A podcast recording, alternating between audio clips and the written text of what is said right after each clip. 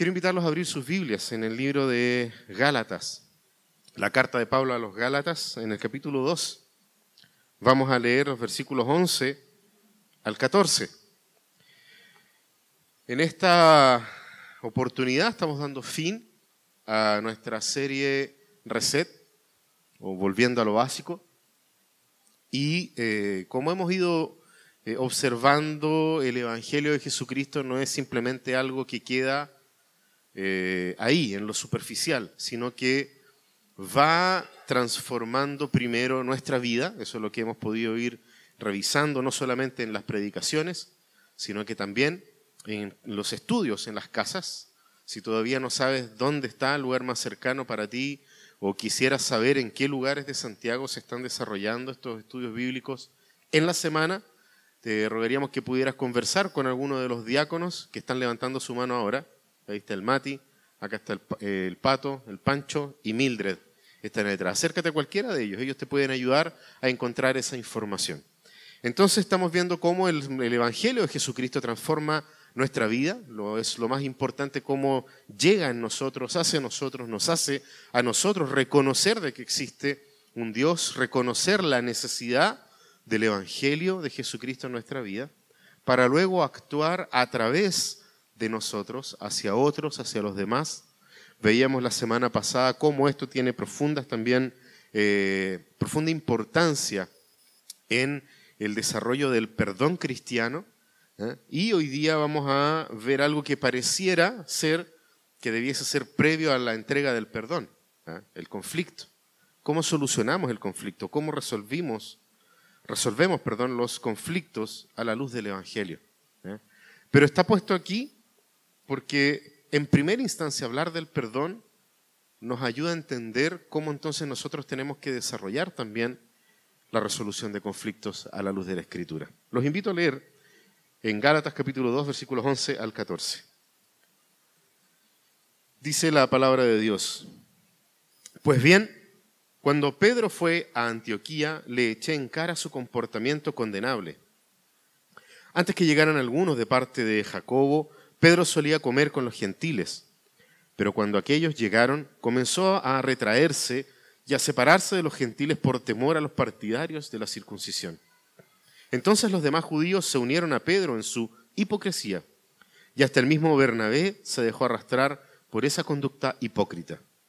Cuando vi que no actuaban rectamente como corresponde a la integridad del Evangelio, le dije a Pedro delante de todos, si tú que eres judío vives como si no lo fueras, ¿Por qué obligas a los gentiles a practicar el judaísmo? Los invito a que podamos orar. Padre Celestial, te damos gracias, Señor, por la oportunidad maravillosa que nos das de acercarnos a tu palabra. Te ruego, Dios amado, que ilumines nuestro corazón, nuestra mente, que por sobre todas las cosas, Señor, nos hagas entender cómo podemos aplicar el Evangelio de Jesucristo en el día a día, nuestra vida y en cada una de las situaciones, Señor, que nos toca vivir. Oramos en los méritos de Cristo Jesús. Amén. Para poder eh, acercarnos a este texto necesitamos en primera instancia comprenderlo. Es un texto que si nosotros lo miramos eh, o lo analizamos a la luz de nuestro humanismo, vamos a ver aquí eh, probablemente solo lo superficial, el hecho de que Pablo está reprendiendo a Pedro.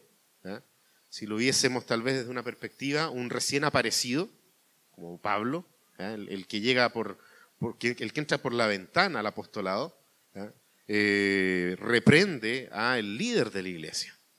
Podríamos verlo desde esa forma. Podríamos verlo incluso como Pablo eh, desenmascara a Pedro y lo reprende duramente delante de todos los demás. Y entonces podríamos quedarnos con eso y decir, bueno, Aquí está entonces el argumento bíblico para poder reprender públicamente a la gente. O podríamos quedarnos incluso con esta idea de que lo que está haciendo Pablo es tratar de cerruchar el piso a Pedro. Dejarlo mal con los demás para él decir, véanme a mí como yo soy tan piadoso que eh, no tengo problemas ni tengo conflictos con eh, el Evangelio, no así como Pedro, que es un cochino. Acuérdense que él negó a Cristo también. Eh, no está buscando dejarlo mal delante de la gente. Pero si nosotros lo miramos simplemente a la luz de nuestro humanismo, claramente podemos llegar a eso. Ahora, no perdamos de vista de que Pablo está escribiendo esto una vez ocurridos los hechos, después de que las cosas ya ocurrieron, después de que las cosas ya pasaron. Esto no es una carta advirtiendo a los Gálatas de que tengan cuidado de Pedro. Esto es una carta donde Pablo muestra, y nos vayamos entonces a Gálatas 1, muestra cuál era el problema que estaba teniendo la iglesia en Galacia, que tenía que ver con la herejía de que era necesario seguir practicando la ley como motivación exclusiva del cristianismo, dejando de lado la idea de la, de la salvación por la fe y por la fe sola. Pablo ya conversó con Pedro, Pablo ya arregló sus temas con Pedro, lo vamos a ver en el desarrollo del texto. Pablo ya logró eh, dejar las cosas en clara y entonces escribe. Escribe el resultado de lo que ocurrió. Y es interesante de que la Biblia nos deje este, eh, este hecho escrito ¿ah? de cómo fueron superados los conflictos, porque creo que no existe en todo el pensamiento humano algún texto que desnude más a sus eh, protagonistas que la escritura. La palabra de Dios nos muestra que no solamente los paganos e incircuncisos cometen pecado, sino que muestra cómo personas que aman a Dios, que han sido llamadas por Él, también pueden pecar por distintos motivos. Incluso pueden inducir a otros al pecado o al error y cómo la palabra de Dios nos muestra que solamente en la raíz del Evangelio existen las herramientas suficientes para poder ser salvos también de esto, rescatarnos de esto también. Entonces, por ese motivo, creo que no podemos nosotros perder de vista de que Pablo está escribiendo después de que arregló esta situación con Pedro, porque si no nos va a quedar una sensación amarga, nos va a quedar una sensación de que las cosas no se arreglaron, pero lo vamos a ver con con detalle. Es entonces un texto tenso. Hay una tensión. Aquí a los que les gusta la, narración pueden ver de que en esta parte de la narrativa hay una tensión muy grande, donde justamente eh, vemos el conflicto entre dos líderes apostólicos. El, conflicto, perdón, entre dos líderes. A veces nosotros tenemos la idea de que los líderes no pelean. ¿eh? Y por otro lado vemos los, resultados nefastos de cuando los líderes pelean y discuten. La división, el cisma, la separación. Pero aquí el texto nos está mostrando una alternativa mejor, un camino sublime, un camino supremo para la resolución de los conflictos. Entonces necesitamos analizar en primera instancia, lo que cada apóstol hizo, para poder nosotros entender en profundidad esto. Primero vamos a ver a Pedro. Me, tocó hablar un poco de Pedro hace dos semanas atrás, ¿cierto? En su impulsividad, él había negado a Jesucristo y, estaba, ¿cierto?, eh, junto con los otros apóstoles en, la casa de uno de ellos, a puertas cerradas, asustados porque probablemente habrían estado los, eh, digamos, los soldados romanos buscando el cuerpo de Jesucristo, tenían miedo, Jesús entra en medio de ellos, les ofrece la paz. No sé si se acuerdan de eh, ese, texto que estuvimos analizando hace dos domingos atrás. Entonces acá tenemos de nuevo a Pedro. Tenemos una vez más a este Pedro que eh, lo primero que podemos comprender a la luz del texto es que él llegó a Antioquía motivado por la predicación del Evangelio, avanzando. ¿sí? Ahora, ¿qué otra cosa vemos nosotros en el texto? De que Pedro comía con los gentiles, algo que él antes no hacía. ¿Se acuerdan ustedes de Hechos capítulo 10? Cuando Dios le tiene que desplegar este lienzo, decirle mata y come, para poder justamente llevarlo a la casa de Cornelio, un pagano, alguien que no creía en estas cosas, y poder compartir y sentarse a la misma mesa que él y comer. Pedro había superado eso por obra del Espíritu Santo, por obra de Dios. Había logrado transformar su corazón legalista y abrazar un corazón que observa la ley como gratitud a Dios por la libertad que le da el Evangelio. Entonces Pedro logra superar esto y está, ahí comiendo. Él hacía esto porque Pablo justamente él dice, antes lo hacía y ahora no. nosotros qué podemos entender de eso? De que Pedro comía con los gentiles. Ahora, el problema de Pedro, o uno de ellos, es que Pedro le creyó el discurso a los que llegaron enviados por Jacobo, por Santiago. Por ahí de pronto podríamos decir, claro, sí tiene sentido, porque si leemos la carta de Santiago habla de la fe con las obras y que la, verdadera fe muestra obras, entonces sí tiene, tiene sentido. Lo interesante es que el texto en ninguna parte nos manifiesta de que Jacobo les había enviado a estas personas. Al contrario, Pablo está en los primeros versículos del, del libro de Gálatas, desde el 3 en adelante, desnudando la herejía de personas que venían en nombre de los apóstoles a decir que era necesario circuncidarse. El texto no nos dice que efectivamente eh, eh, fueron, enviados por Jacob. Es más, si nosotros leemos el relato del resultado del concilio de Jerusalén, ahí en Hechos capítulo 15, nos damos cuenta que uno de los que dice, ok, nos ponemos de acuerdo en esto entonces, en base a la luz que nos trae Pedro respecto a este tema, entonces digamos y comuniquemos a las iglesias, dice Jacobo, que la salvación es por la fe sola y que no es necesaria la circuncisión. Difícilmente podría Jacobo haber cambiado de idea de esta forma y haber enviado gente más encima de manera como solapada, como por debajo. Y no, si la verdad es que nos pusimos de acuerdo en esto, pero eh, digan esto otro mejor. Habría estado condenado en la escritura. Y si hubiese sido así, probablemente Jacob hubiese tenido que ser sacado de los apóstoles. Porque era otra, otro evangelio el que se estaba predicando.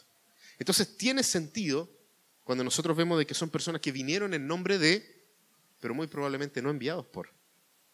Sí eran judíos que habían creído en Cristo, pero tenían todavía este problema. No sabían solucionar el conflicto ley y gracia. Tenían ese, ese problema. Ahora lo interesante de que Él les haya creído, de una u otra forma les creyó, es que Él tuvo miedo de los que practicaban la circuncisión. Y es súper claro en el texto, dice que tuvo temor, tuvo miedo. Y me llama mucho la atención de que vuelva a repetir esas palabras que ya las vimos hace dos domingos atrás, de que estaban escondidos, eh, estaban escondidos en esta casa, estaban eh, los, los apóstoles ocultos en este lugar por miedo a los judíos que practicaban la circuncisión, a los judaizantes. Tenían temor de estas personas. Es interesante ver cómo Pedro probablemente no se le había pasado el temor.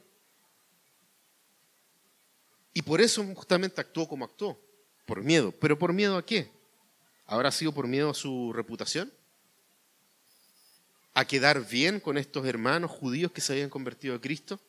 Y que, claro, sí, tienen el pequeño detalle de que todavía dicen que hay que circuncidarse, pero prefiero estar al amparo de estos, porque vienen de la iglesia de Jerusalén, de donde yo también soy miembro. Entonces prefiero estar en buena con esta gente. Pudo haber sido eso. La palabra nos dice que tuvo miedo, de que tuvo temor de los judaizantes. Y lo otro que nosotros vemos acá es que no es que Pablo, perdón, que Pedro negara el evangelio. La palabra en ninguna parte dice que Pedro negó el evangelio, pero usa una palabra particular, dice que fue hipócrita. Y la palabra hipócrita aquí está usada justamente con la idea de alguien que falsea una forma de ser. Era la palabra que se usaba para poder hablar de un actor en el teatro y que encarnaba un personaje, pero que no era. Entonces fíjense que Pedro lo que hace no es negar, sino que trata de, verse cercano a estas personas llevando a cabo una práctica que sí afectó la vida de otras personas, de otros creyentes. Porque claro, la gente, ¿qué es lo que ve? Ve a Pedro que llegadas estas personas judaizantes, ya no comía cierto tipo de alimento. Pero antes lo hacía, ¿por qué ahora no? Entonces mejor sigamos a Pedro en esto. ¿Por qué? Porque bueno, Él nos trajo esta, esta noticia, Él nos anunció el Evangelio. Y si el Evangelio entonces es creer en Cristo y practicar la circuncisión, creer en Cristo y practicar este tipo de cosas, entonces hagamos lo que Pedro nos está diciendo. La hipocresía de Pedro estaba generando un problema a terceras personas. Y eso era grave. Eso era realmente, como dice Pablo, condenable. No podía ocurrir algo así. Entonces, Nosotros tenemos, en estas son como las características o las condiciones en las que Pedro está. Por otro lado, veamos qué es lo que hizo Pablo, ¿eh? rápidamente. Pablo, por un lado, no falseó ni ninguneó el apostolado de Pedro. No sé si se fijan en ese detalle. Insisto en lo que dije al, comienzo. No viene Pablo acá y dice, no sigan a Pedro porque es un mentiroso, porque está haciendo las cosas mal, porque negó el Evangelio. No miente respecto de Pedro. El apóstol Pablo no lo ningunea, no lo degrada, no lo rebaja, lo mantiene a Pedro como uno de los apóstoles. ¿Mm? Eso también nos, ayuda a reforzar la idea de que Pablo escribe todas estas cosas ya habiendo meditado en su, en su cabeza y en su corazón lo que ocurrió con Pedro. Entonces tiene la libertad de poder escribirlo, la libertad de poder comunicarlo, sin llegar al punto de denostar el ministerio de Pedro, sino que por el contrario, si ustedes se fijan y si leen bien la carta de los Gálatas desde el principio, Pablo viene primero diciendo de que el evangelio que él está predicando no es algo que a él se le haya ocurrido, sino que el evangelio lo alcanzó a él. Luego muestra él cómo el llamado de Dios a ser apóstol para los gentiles es ratificado por la iglesia ahí en el capítulo 1. Luego él muestra cómo los apóstoles mismos le dan a Pablo, de una u otra forma, le, meten ficha a Pablo.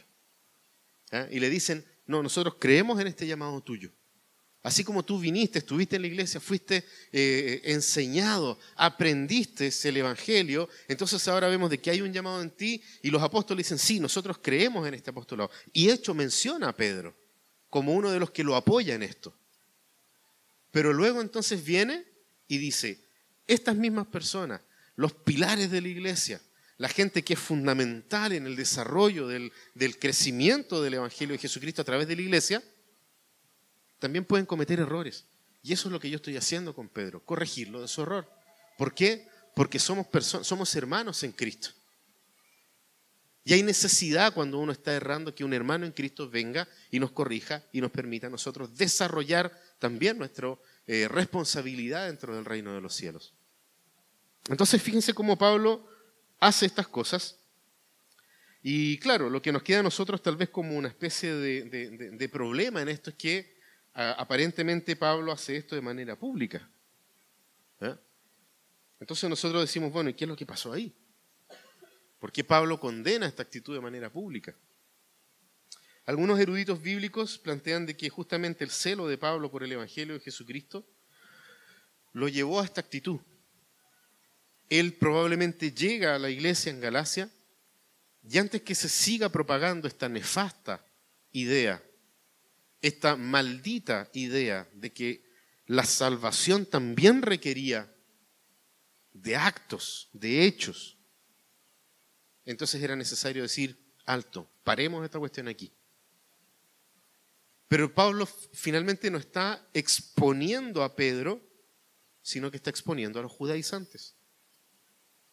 Pablo nos está, o, la escritura no nos, no nos deja este relato para que nos fijemos en la forma, sino que nos lleva a ver el fondo. De nuevo, humanistamente nos quedamos con la forma. Pablo reprendió a Pedro en público, qué terrible no siguió la recomendación de Jesucristo en Mateo 18. Anda y conversa con, anda y lleva un testigo, anda y preséntalo a la iglesia, entonces tenlo por publicano. Pablo no hace eso. Pablo no falla los principios de la escritura. Pablo hace esto público porque en medio de la iglesia estaban los judaizantes. Y era necesario, y probablemente Pablo sabía por inspiración del Espíritu Santo, de que Pedro no se iba a molestar, sino que Pedro iba a ir al arrepentimiento. Pero qué mejor instancia que la iglesia donde estaban todos presentes para decir, estos son los judaizantes que están diciendo estas mentiras. ¿Se dan cuenta como si nosotros nos quedamos con, con lo que está ahí, al frente? Nos quedamos simplemente con la forma, pero no atacamos el fondo. Y el fondo era terrible, porque el fondo estaba si nosotros nos vamos al fondo, se estaba negando la suficiencia de Cristo. Y eso es terrible y es tremendo. Había que pararlo al tiro. Nada puede reemplazar la suficiencia de Jesucristo. Ahora también refuerza la idea de que no se podía excluir de la comunión a los, aquellos que Dios había reconciliado consigo mismo.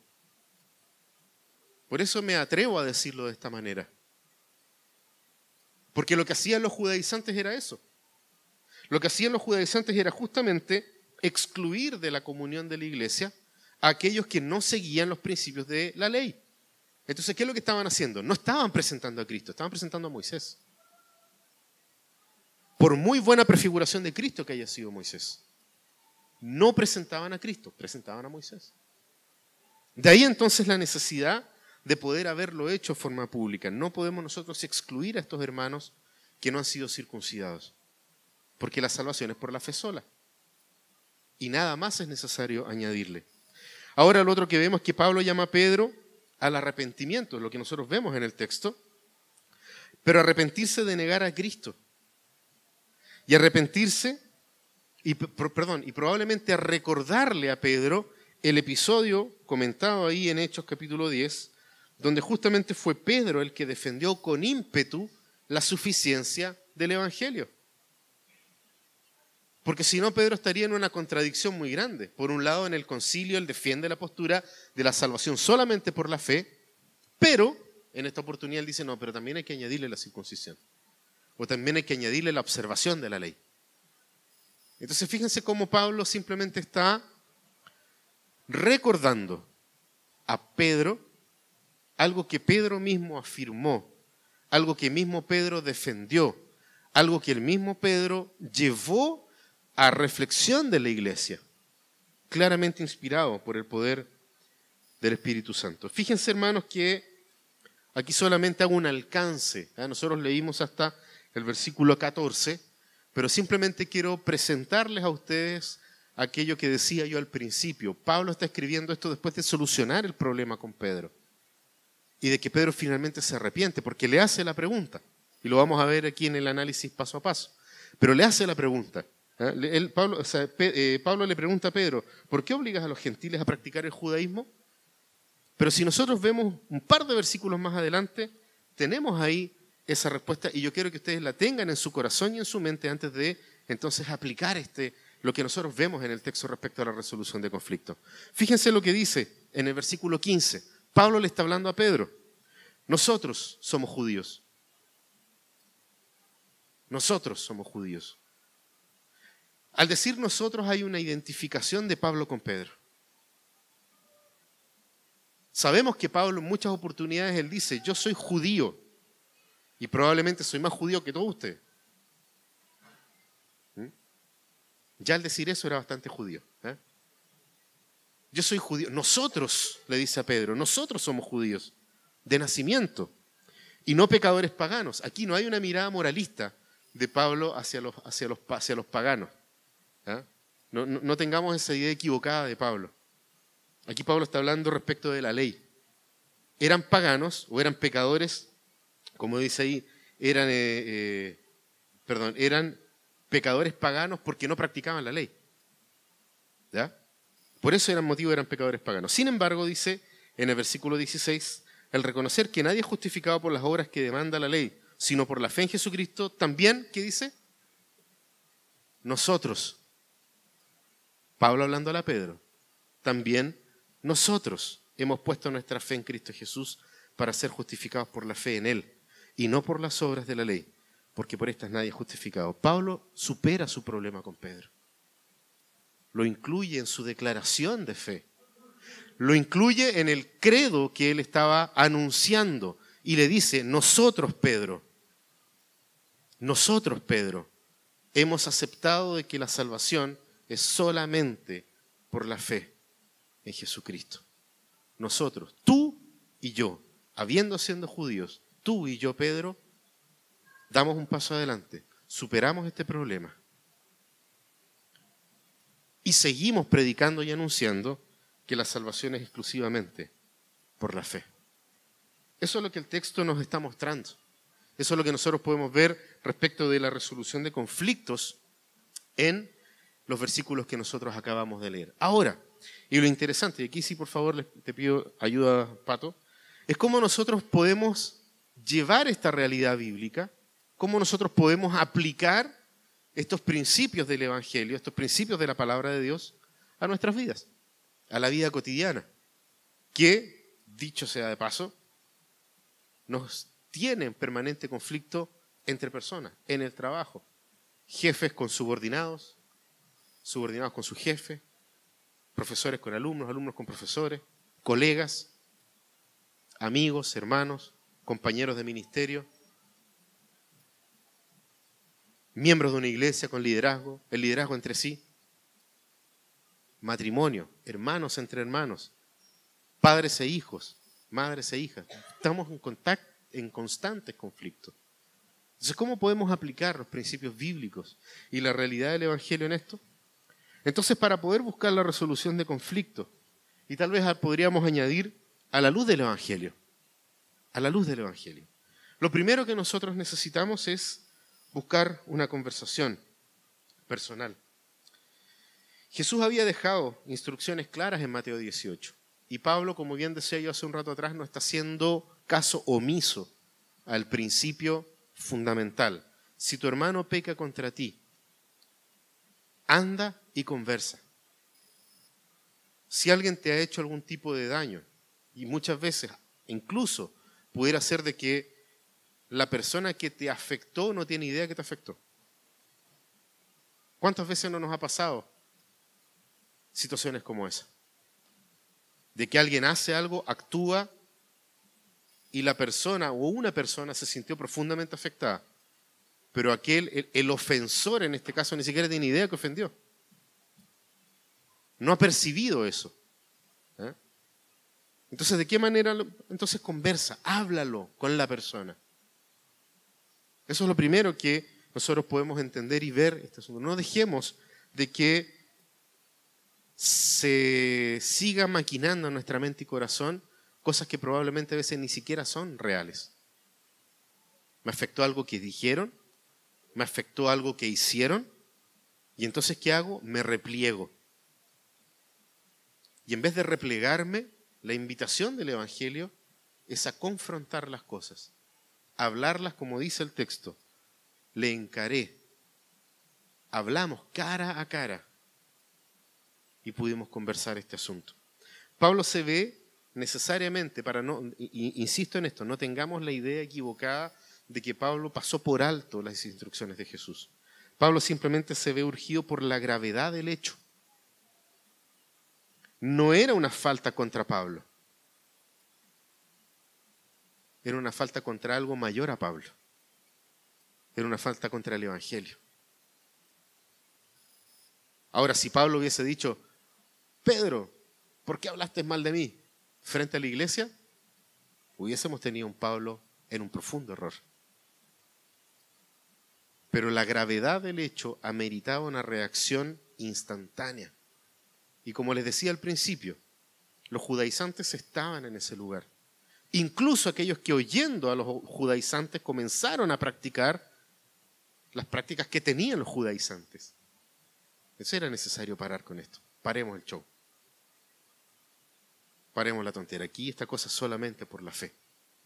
Y eso es lo que Pablo está buscando así, con, calor en el corazón. ¿ah?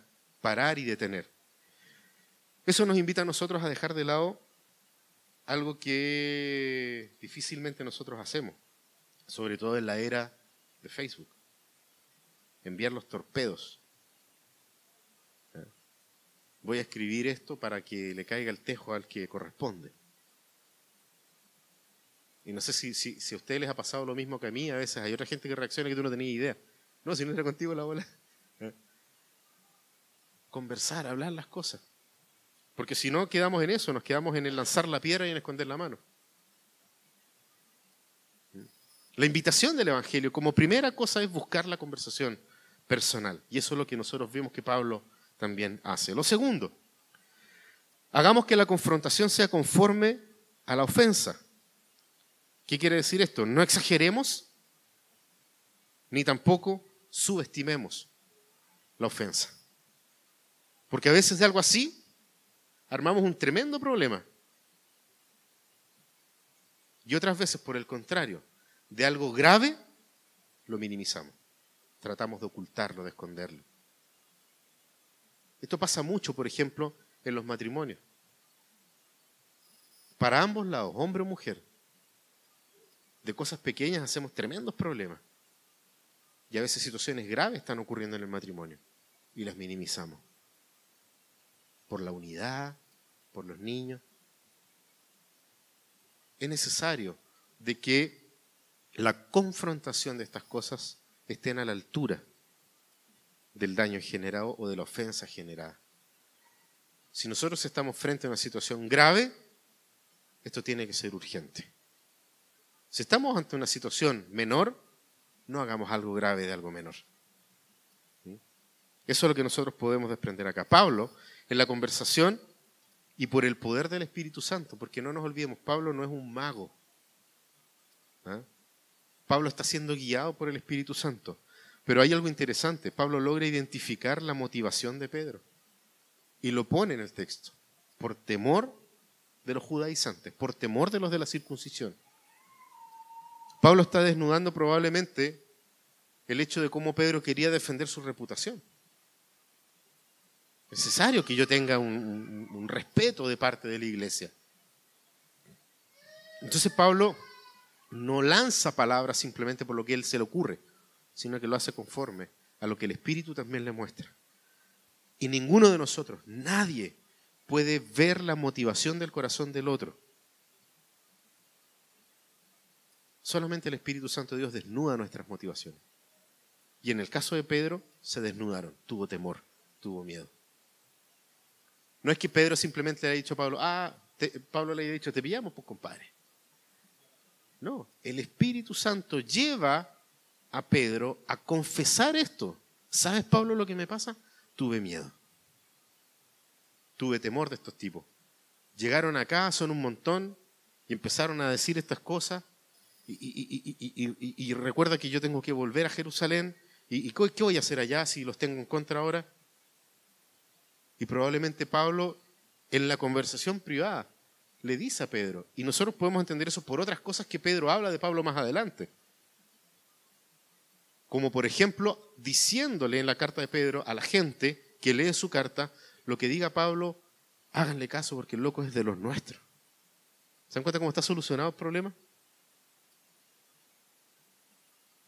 Entonces fíjense cómo lo hace eh, eh, eh, Pedro. El Espíritu lo lleva a confesar su pecado delante de Pablo. Pero fue necesario de que Pablo pudiera reprenderlo a la altura de la ofensa. Si es alto, una entonces una, una rectificación a la altura. Si es bajo, una rectificación a la altura también. A eso también nos llama el Evangelio de Jesucristo. No es una ofensa personal, sino que es una ofensa al Evangelio. Lutero me gusta mucho como lo dice justamente en el comentario a los Gálatas. Él dice, ¿qué es la criatura ante su creador? Se pregunta, justamente en estos versículos, se pregunta Lutero, ¿qué es una gota de agua ante la inmensidad del océano?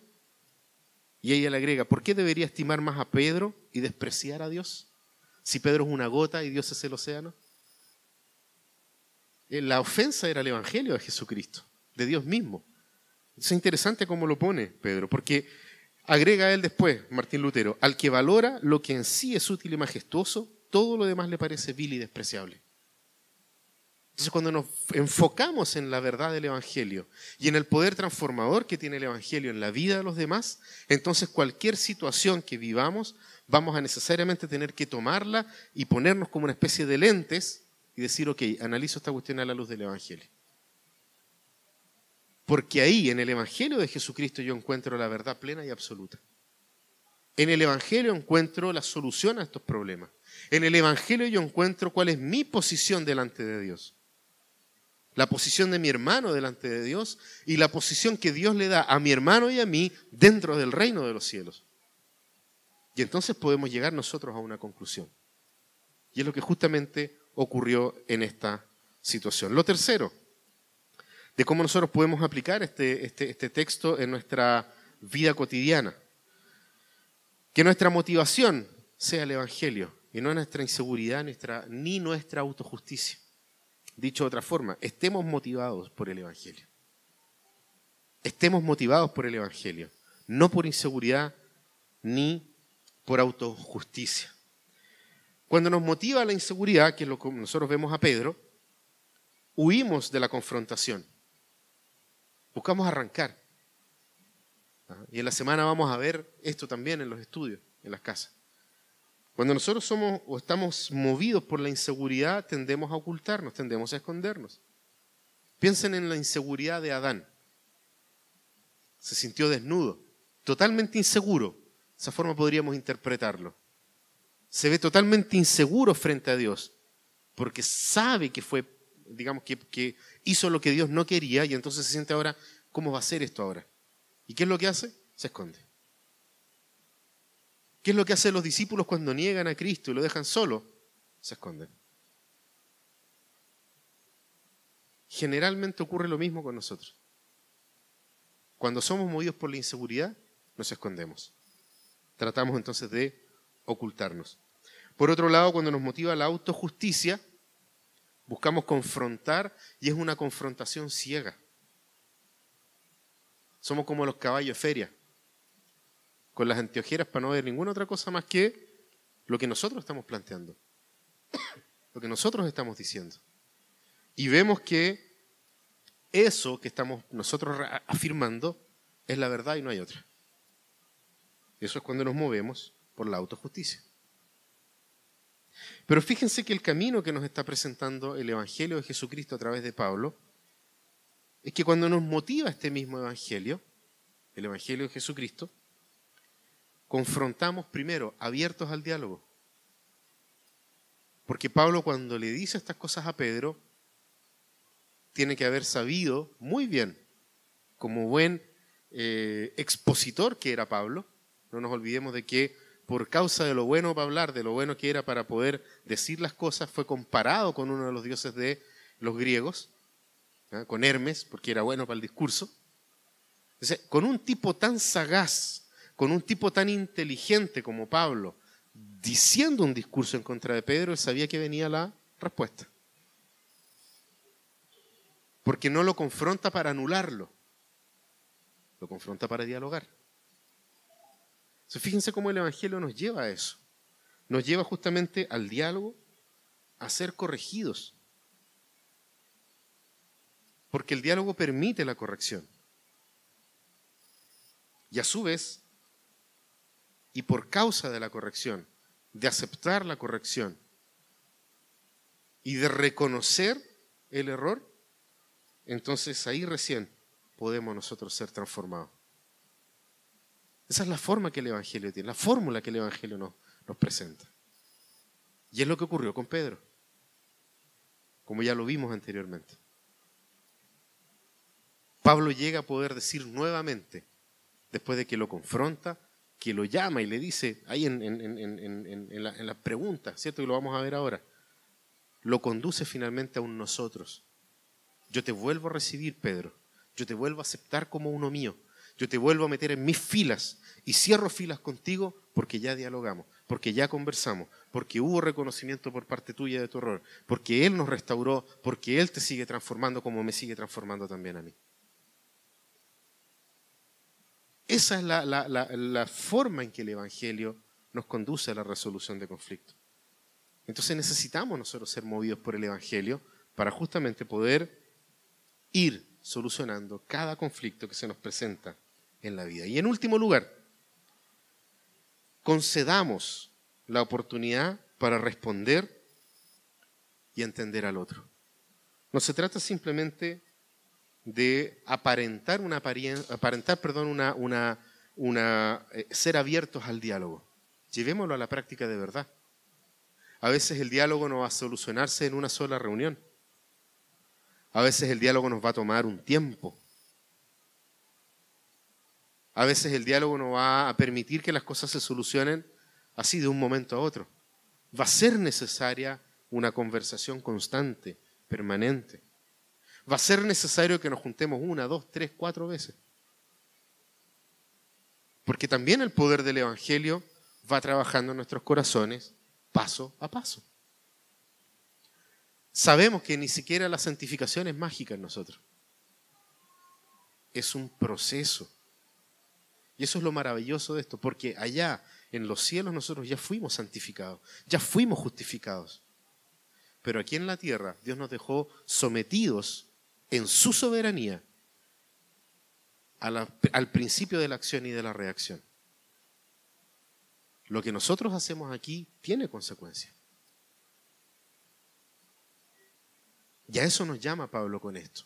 Porque le dice a Pedro, le pregunta en el versículo 14, ¿por qué se obliga, por qué dice obligas a los gentiles a practicar el, judaísmo? Le da la oportunidad al otro de responder. Le da la oportunidad al otro de decir. Y probablemente su argumentación va a ser muy potente y muy buena. No creo que la de Pedro haya sido mala. Pero ahí está el punto. Vemos en el mismo texto cómo Pedro reconoce su falta delante del Señor. Y lo más maravilloso de todas estas cosas, no vemos a Pablo hablar mal de Pedro después diciendo, yo te dije. No vemos a Pablo diciendo, por causa de esto, Pedro, eres menor que todos nosotros. No vemos a Pablo acusando ni volviendo a tomar los recuerdos del pasado y refregándoselos en la cara a Pedro. No vemos a Pablo haciendo estas cosas. Vemos a Pablo que vuelve a lo que Dios lo llamó, anunciar el Evangelio de Jesucristo, y permitiendo y liberando a su hermano Pedro que siga anunciando el Evangelio de Jesucristo. Fortalece el ministerio de Pedro. En vez de acusarlo, de menoscabarlo y de tirarlo para abajo como diría Maradona, de quebrarle las piernas. Al contrario, lo fortalece. Juntémonos, conversemos, escuchémonos. Son cosas que hay que hacer. Pablo lo dice, nosotros. Nosotros ahora anunciamos este Evangelio. Permitamos las instancias de arrepentimiento. Cuando venga alguien a tu lado y te diga, ¿sabes qué? Pequé contra ti. ¿Sabes qué? Me di cuenta de mi error. No seamos orgullosos. No podemos ser orgullosos. Ni siquiera cuando no tienes idea de que heriste la, la vida de otra persona. Pero seamos humildes en bajar la guardia. Y aquí yo les hablo con vergüenza, porque muchas veces no lo he hecho. Y cómo el poder transformador del Evangelio nos lleva a esto no solamente una, sino que pueden ser mil y diez mil veces en nuestra vida cristiana. Pero permitámonos, démonos esa instancia de reconciliación y de perdón. Porque a eso nos llama el Evangelio. Como dice el Salmo 4.4. Si se enojan, no pequen. En la quietud del descanso nocturno, examinen sus corazones. Examinen sus corazones. Pidámonos perdón. Busquemos la resolución de conflicto a través de la luz del Evangelio. Les pido perdón cuando me he equivocado. Como parte del liderazgo de esta iglesia les pido perdón cuando yo he hecho cosas que a ustedes les han ofendido y les han afectado, pero permítanme saberlas. Permítanme estar conscientes de ello. Durante la semana me junté con algunas personas y una de estas personas me decía, ¿sabes, Jano, hubo algo que tú dijiste, que hiciste que a mí me afectó? Fue esto, esto, esto, esto y esto. Y era algo de hace varios años atrás. Entonces fíjense cómo algo que hace muchos años atrás la persona no había tenido el ánimo de decirlo. Pero por misericordia de Dios a mi vida permitió que no se generara amargura, o como diríamos en, en jerga pentecostal, raíz de amargura. En contra de una persona que está aquí para servirles a ustedes. Por eso les pido perdón pero permítanme saber en qué les he fallado. Porque es la única forma en que podemos caminar a la luz del Evangelio. He tenido oportunidad para poder acercarme con otros más. Le pido perdón a Jonathan y lo hago públicamente aquí, a Rodrigo que no está hasta ahí arriba, cuando dentro del consistorio hemos tenido diferencias también. Pero el llamado que yo veo aquí es un llamado profundo, arreglar las situaciones complejas a la luz del glorioso Evangelio de Jesucristo. Los quiero dejar con una reflexión de un teólogo, pastor, llamado Brennan Manning. él dice lo siguiente. Las exigencias del perdón y de la resolución de conflictos en este caso son tan estremecedoras que parecen humanamente imposibles. Estas exigencias están más allá de la capacidad de la voluntad humana. Solamente la confianza osada en una fuente mayor a nosotros nos puede capacitar a perdonar las faltas causadas por otros. En situaciones límite como estas, hay solamente un lugar donde nosotros debemos correr, al Calvario.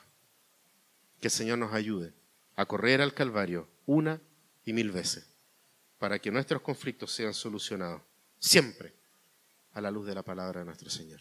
Los invito a orar.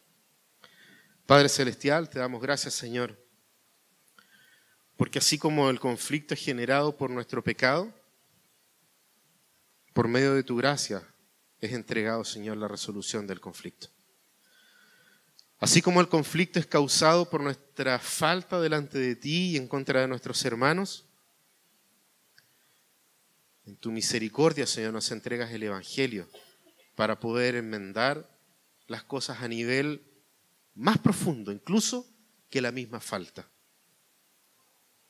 en el corazón de cada uno. Yo te pido, Señor, que cada uno de nosotros pueda correr libremente a la cruz, una y mil veces si es necesario, una y mil veces si es necesario. Corremos a la cruz, en donde reconocemos de que solamente en Cristo nosotros tenemos la capacidad de perdonar, que solamente en Cristo tenemos la capacidad de pedir perdón, de humillarnos delante de otro y pedir perdón. Y que nada de estas cosas va a afectar ningún tipo de reputación, porque solamente tu reputación está expuesta. Y nadie puede ir en contra de la reputación de la obra maravillosa de nuestro Señor Jesucristo. Oramos, Señor, con gratitud en el corazón y sabiendo, Señor amado, de que tu gracia chorrea en nuestros corazones hasta que sobreabunde para testimonio de aquellos que aún no te conocen. Gracias, Señor, por el Evangelio glorioso. Oramos en los méritos de Jesús.